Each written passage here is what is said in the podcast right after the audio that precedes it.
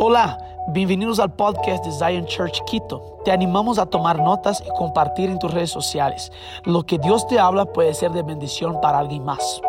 Estoy feliz porque estamos empezando, la verdad, la tercera parte de la prédica de la serie La Gran Carrera.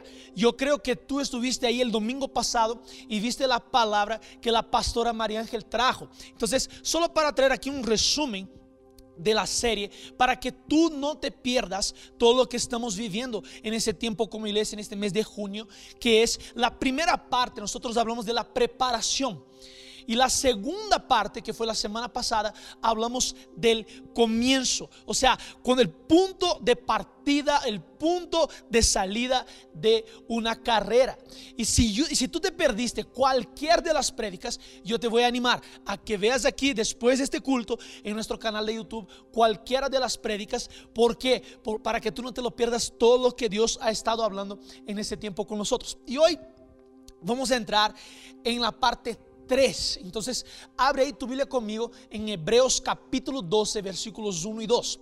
Hebreos 12, 1 y 2. Hebreos 12, 1 y 2 es el texto base de nuestra serie. Estamos hablando que la, la, la, la, vida cristiana, la vida con Cristo, es una gran carrera. Y el autor de Hebreos deja eso muy claro, que dice, por tanto, nosotros también teniendo en derredor nuestro tan grande nube de testigos, despojémonos de todo peso y del pecado que nos asedia y corramos con paciencia la carrera que tenemos por delante, puestos los ojos en Jesús, el autor y consumador de la fe, el cual por el gozo puesto delante de él sufrió la cruz, menospreciando el oprobio y se sentó a la diestra del trono de Dios.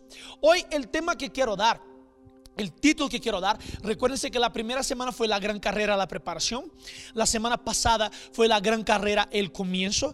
Y hoy el título que vamos a dar es la gran carrera, el trayecto. Que aquí yo voy a hablar de cómo nosotros vivimos ya una vez que comenzamos la carrera, una vez que estamos viviendo con Cristo, una vez que ya estamos viviendo todo el conocimiento de Dios, estamos experimentando el conocimiento de Dios, nosotros caminamos y corremos esta carrera. Ahora, te quiero proponer algo, que tan importante como llegar al destino final es el camino que te lleva a llegar al destino final. Pon atención aquí. El problema es que nosotros que ya sabemos el final, queremos llegar a este final o saltar procesos para poder llegar allá. Pero ahora, ¿y si yo te propongo que para Dios el proceso es tan importante como el punto de llegada?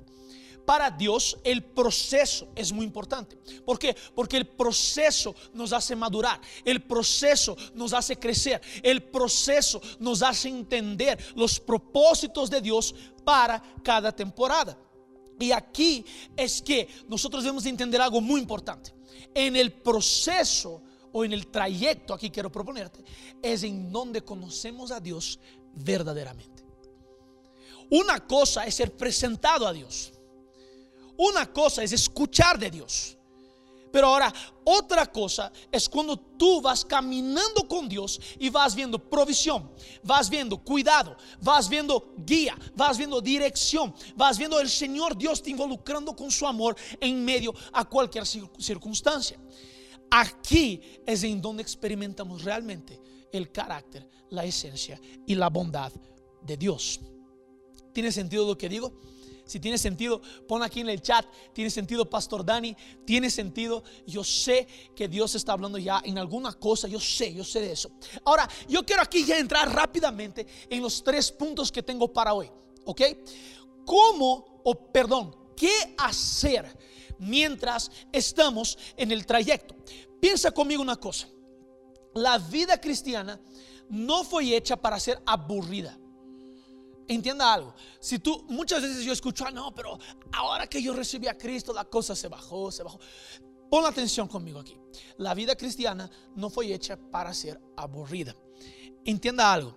Yo, yo una vez escuché una analogía que yo uso bastante, que es cuando vas al hospital y ves una persona que está internada, hay una máquina que va a detectar los latidos del corazón, el palpitar del corazón. Y ahí, si esta máquina muestra una línea recta, es decir, la persona está muerta. Ya no hay latidos, ya no hay palpitar, ya no se siente el corazón, la persona ya no está aquí. Ahora, lo que te quiero proponer es que solo hay vida cuando hay cumbres y valles, cumbres y valles.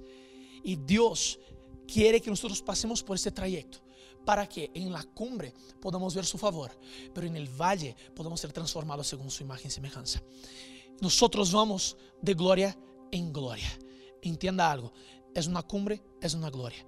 Pero para el próximo, próximo nivel de gloria que vamos, necesitamos un nuevo tratamiento de carácter. Y Dios nos promueve y vamos caminando de esa forma. Ese es el trayecto que yo creo que nosotros estamos viviendo. Ahora, aquí yo tengo tres puntos rápidos para ti. ¿Qué hacer mientras corremos? Si estás anotando, anota. Si no estás anotando, anota. ¿Ok? Punto número uno. Renueva tu mente con las verdades de Dios. Abre tu Biblia ahí en Romanos 12, 1 y 2. Es un texto que todos nosotros conocemos, pero abre tu Biblia ahí. Dice así Romanos 12, 1 y 2. Así que hermanos, os ruego por las misericordias de Dios que presentéis vuestros cuerpos en sacrificio vivo, santo, agradable a Dios, que es vuestro culto racional. Y no os conforméis a este siglo, sino transformaos por medio de la renovación de la mente, de vuestro entendimiento, para que comprobéis cuál sea la buena, agradable y perfecta voluntad de Dios. Pon atención. No sé cuántos de ustedes ya corrieron la carrera o están haciendo ejercicios y de la nada tú comienzas a pensar, ya no logro, ya no doy, ya no jalo, ya no avanzo, ya no aguanto. ¿Cuántas palabras encontré aquí? Para decir lo que quiero. Pero mira, aquí la cuestión es diversas veces, yo sé que tú has lidiado con tu mente y tu mente dice, a partir de este punto, ya no puedo. Yo te quiero proponer algo. Dios no nos da cargas más grandes de lo que, podemos llevar. Entienda eso. Si Dios te está permitiendo pasar por algo, es porque Dios tiene un propósito por detrás de eso para hacerte más fuerte. Ahora, aquí la cosa es, nuestra mente tiene el poder de paralizarnos. ¿Sabes por qué?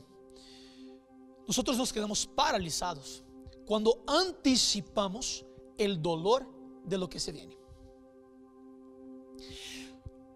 Lo que te puede paralizar es el miedo de algo que aún no sucedió y que tú calculas en la cabeza cómo puede suceder. Y de ahí tú te paralizas. Pero ahora, aquí para entender que el miedo ya no nos domina, el miedo ya no está en nuestra mente, yo tengo que entender el amor perfecto de Dios. El perfecto amor que echa fuera todo el temor. Porque si yo soy renovado en mi mente por el amor que Dios tiene por mí, por el amor que Dios ha, liberado sobre mi vida, que es el perfecto amor, este perfecto amor ahora me va a hacer pensar, porque mi mente ahora es renovada, va siendo renovada por el perfecto amor de Dios, mi mente ahora va a entrar en un lugar de decir, hey miedo, aquí no, aquí ya no tienes espacio, aquí ya no lo logras, y yo, no voy a paralizarme hoy. Me acuerdo, ¿se acuerdan que yo en la primera parte de la, la prédica, de la serie, yo conté que yo corrí esa carrera de 10 kilómetros, 10.5. Y yo me acuerdo que llegó al kilómetro 2, 2 y medio más o menos. Y mi mente comenzó a decir, 2 kilómetros y medio, ya, ya está bueno. no necesitas correr más. Faltaba 8 kilómetros aún. Y yo calculaba en mi mente que si yo ya estaba cansado con 2 kilómetros y medio, ¿cómo sería cuando llegara al 5? al kilómetro 7, al kilómetro 8, al kilómetro 10. Yo ya pensé en mi cabeza cómo iba a terminar. Pero ahora, una cosa que yo hice aquí es, yo dije en mi mente, yo dije, yo puedo. Aquí yo no quiero traer aquí una cosa motivacional o algo así, no, no. Pero la verdad es que cuando yo digo yo puedo, y eso aquí es una carrera, estoy hablando de la vida cristiana, cuando yo digo yo puedo, yo estoy afirmando las verdades de Dios, de que Dios me creó para este tiempo, me creó para esa hora y que yo puedo porque Cristo me fortalece, que yo porque yo puedo porque Él me ha posicionado en donde estoy. ¿Tiene sentido lo que digo? Si tú estás en el lugar que estás ahora, entienda, Dios te posicionó ahí. Y si Dios no te posicionó ahí, pide, Dios, quítame de acá. Porque yo quiero estar en el centro de tu voluntad. Ahora, aquí es cómo renuevo mi mente. Déjame solo entrar en otro punto, abrir un paréntesis aquí. Muchas veces nosotros, en lugar de celebrar el camino que ya corrimos, nosotros pensamos en las adversidades posibles que pueden suceder. Yo te quiero proponer algo. Aunque en una carrera de 10 kilómetros hayas corrido dos, celebre esos dos porque ya llegaste en algún lugar. Porque el Señor Dios ya te ha llevado en algún lugar. Porque el Señor Dios te ha dado fuerza para llegar a ese lugar. ¿Tiene sentido lo que digo? Pero ahora, ¿cómo renuevo mi mente? Te quiero proponer aquí tres cosas. Una, declara las promesas de Dios. Cuando estás corriendo, que tú ya no ves sentido, que tú dices, otra vez, otra vez el camino quedó difícil, otra vez el proceso quedó difícil, te quiero proponer algo. Comienza a repetir las palabras que Dios te ha dado, las promesas que Dios te ha dado. Eso va a renovar tu mentalidad. ¿De qué?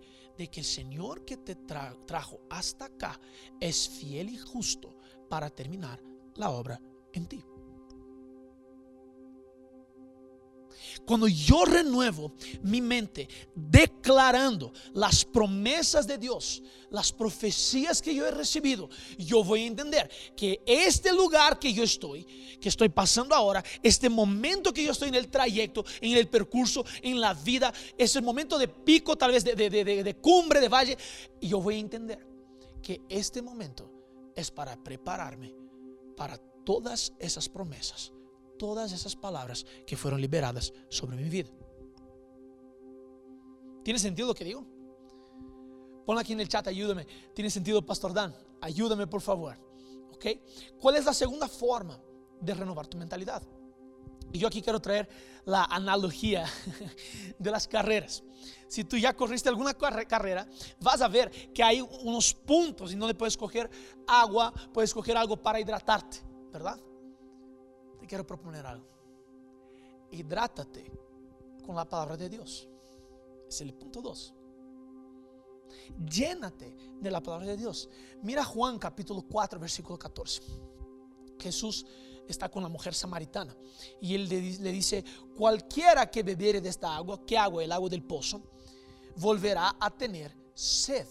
Mas el que bebiere del agua que yo le daré, no tendrá sed jamás, sino que el agua que yo le daré será en él una fuente de agua que salte para vida eterna.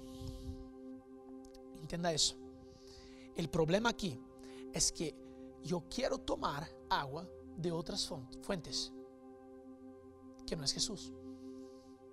Cuando yo, la palabra dice, el propio Jesús dice que si yo bebo del agua que Él me da, su palabra, su vida en mí, yo nunca más voy a tener sed.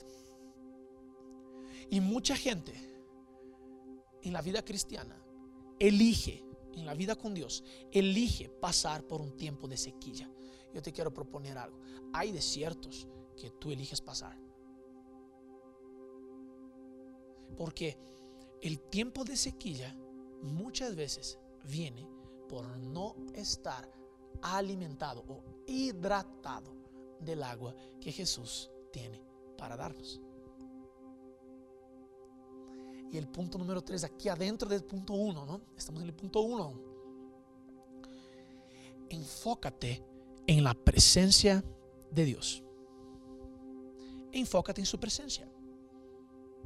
Porque hay una promesa bíblica que Jesús estaría con nosotros todos los días de nuestra vida. Entienda eso.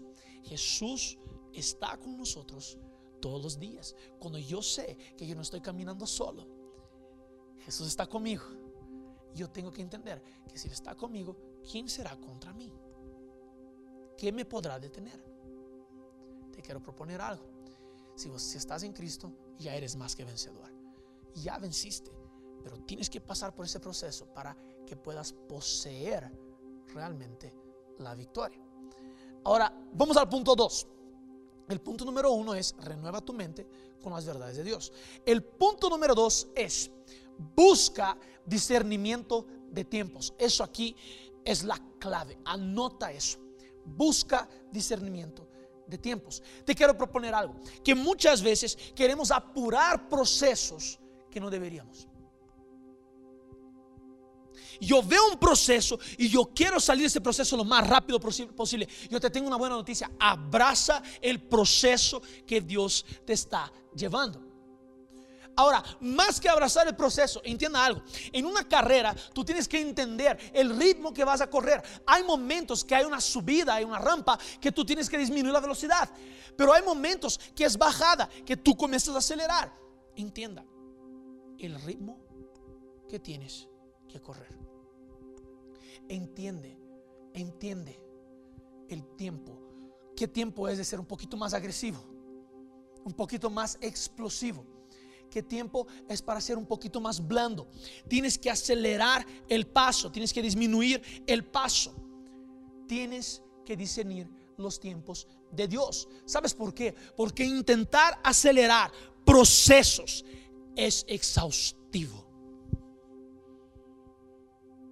Te cansas, te desgasta ¿Sabes por qué? Porque el momento que, que intentas meter tu mano en el proceso que Dios te está llevando, te estás moviendo en tu fuerza. Y aquí es en donde yo te quiero proponer que no muchas veces estamos cansados, cansados simplemente por no discernir las temporadas. Simplemente por no discernir el ritmo. Pero ahora, aquí entre el otro lado. Que hay gente que entra en un lugar de pereza. Que Dios le dice, estás estancado, quédate paradito un poquito, no te muevas tranquilo, mueva despacio. Y cuando Dios dice, acelera, tú te quedas en el mismo nivel. Levanta, camina. Yo te quiero proponer una cosa más aquí. Cuando tú no disiernes los tiempos correctos de Dios, tú te vas a cargar con cosas que Dios no te pidió que te cargaras.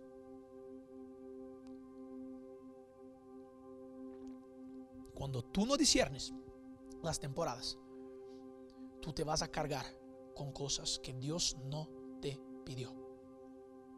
Discierne las cargas que tú estás añadiendo a tu vida y discierne las cargas que Dios te está dando. Porque la Biblia dice que su yugo es suave y su carga es liviana. Entienda aquí algo. Algo que yo entendí en ese tiempo de pandemia y quiero compartir con ustedes. Los tiempos que estamos viviendo con pandemia parecen de poca velocidad. Parecen, realmente parecen, porque no estamos reunidos al 100% como iglesia, presencial digo, tenemos los cultos ya presenciales con un aforo un poquito más reducido. Eh, algunas otras actividades tuvimos que disminuir el, el ritmo, pero yo entendí algo, que eso es Dios diciendo, ahorra energía, porque estás al punto de aumentar la velocidad. Yo sentí eso de Dios. Y quiero liberar eso como una palabra profética para nosotros como iglesia. Porque el tiempo de pandemia, yo te quiero proponer que fue un momento de ahorrar energía. Y que va a venir un momento, y ya viene, que nosotros vamos a, a comenzar a aumentar la velocidad. ¿Estás entendiendo lo que estoy diciendo? Dios nos está diciendo, vamos a aumentar la velocidad. Punto 3. Para terminar. Estoy bien rápido el día de hoy, ¿verdad? Punto número 3. Aquí es algo que es increíble. Levanta a otros que están corriendo.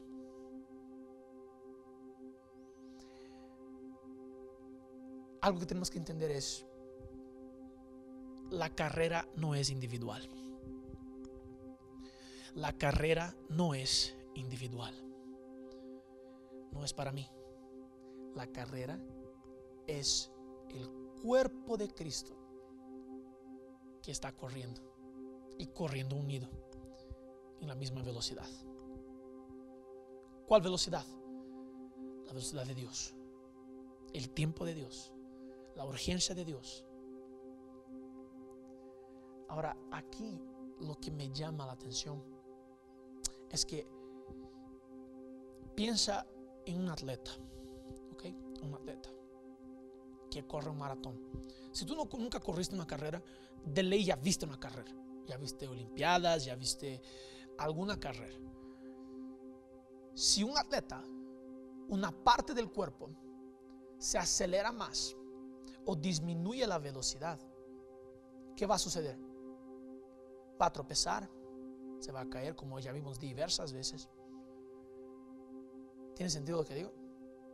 Aquí el punto es, si hay uno que está más rápido que el otro, tenemos una disfuncionalidad. Tenemos una disfuncionalidad en el cuerpo. Ahora, abre tu Biblia en Gálatas capítulo 6, versículos 1 y 2. Gálatas 6, 1 y 2. Dice lo siguiente, hermanos, si alguno fuere sorprendido en alguna falta, vosotros que sois espirituales, restauradle con espíritu de mansedumbre, considerándole a ti mismo, no sea que tú también seas tentado. Sobrellevad los unos las cargas de los otros y cumplid así, la ley de Cristo. Entienda algo. Pablo está diciendo aquí, ustedes que son espirituales, si ven a alguien que está en debilidad, que está en falta, que está en pecado, que está en cualquier error, para y ayuda. Detente y restáurale. ¿Por qué? Porque ya tenemos que crecer de una falta de madurez, que es, ah, uno cae, señala, otro cae, señala. Y eso, eso solo trae daño al cuerpo de Cristo. Esto solo trae daño al cuerpo de Cristo. Daniel, estás haciendo vista gorda para pecado. Estás haciendo vista gorda para error. No estoy haciendo vista gorda porque es pecado. Pecado, arrepiéntete, eh, eh, pide perdón al Señor Dios, pide perdón a sus líderes, pide perdón a las personas que lastimaste. Pero ahora tenemos que crecer como iglesia y llegar a un lugar de madurez. Porque, ah, parece, parece que hay gente que queda esperando para que alguien caiga. Caiga. Te quiero proponer eso es mente carnal. Porque la mente espiritual trae restauración con espíritu de mansedumbre. Y es aquí que yo soy invitado por Dios a ver a dónde mi hermano no está bien. Y yo digo, estoy aquí para ayudarte a cargar esta carga. Estoy aquí para levantarte. La palabra de Dios dice que no están, es mejor ser dos que caminar solo. ¿Por qué? Porque si uno cae, el otro le levanta. Siempre dos van a resistir más. Eso es lo que dice Eclesiastes capítulo 4. Y yo te quiero proponer algo. Cargar las cargas de nuestros hermanos, de los que están en la misma carrera que nosotros, es necesario. Es necesario hacer eso. En lugar de señalar, extiende la mano y di, mira, estoy aquí contigo. Me acuerdo, para dar un otro ejemplo, que en esta carrera que yo corrí, faltando más o menos un kilómetro y medio, yo vi un, chico que, que estaba con nosotros corriendo. Él corría mucho mejor que yo. Pero él comenzó a caminar porque su rodilla se dañó. Yo les quiero proponer que yo, quiero decir lo que sucedió, la verdad. y yo le abracé y dije, vamos a terminar juntos esa carrera. Y fui hasta el final. Entienda algo. Nosotros estamos aquí. Y, deja, de, deja de decir algo antes de entrar en eso. A veces tú dices, pero me duele tanto. ¿Cómo puedo ayudar a otra persona? Yo te quiero proponer algo. En medio de tu dolor, el Señor Dios se hace fuerte. Y cuando el Señor Dios se hace fuerte, tú estás fuerte para que tú puedas ayudar a otras personas. El objetivo del trayecto es fortalecernos personalmente y mutuamente para que lleguemos juntos, juntos. Repite conmigo o escribe aquí en el chat, juntos a la meta propuesta. Esperamos que este mensaje haya impactado tu vida. Suscríbete porque subimos nuevas prédicas todas las semanas.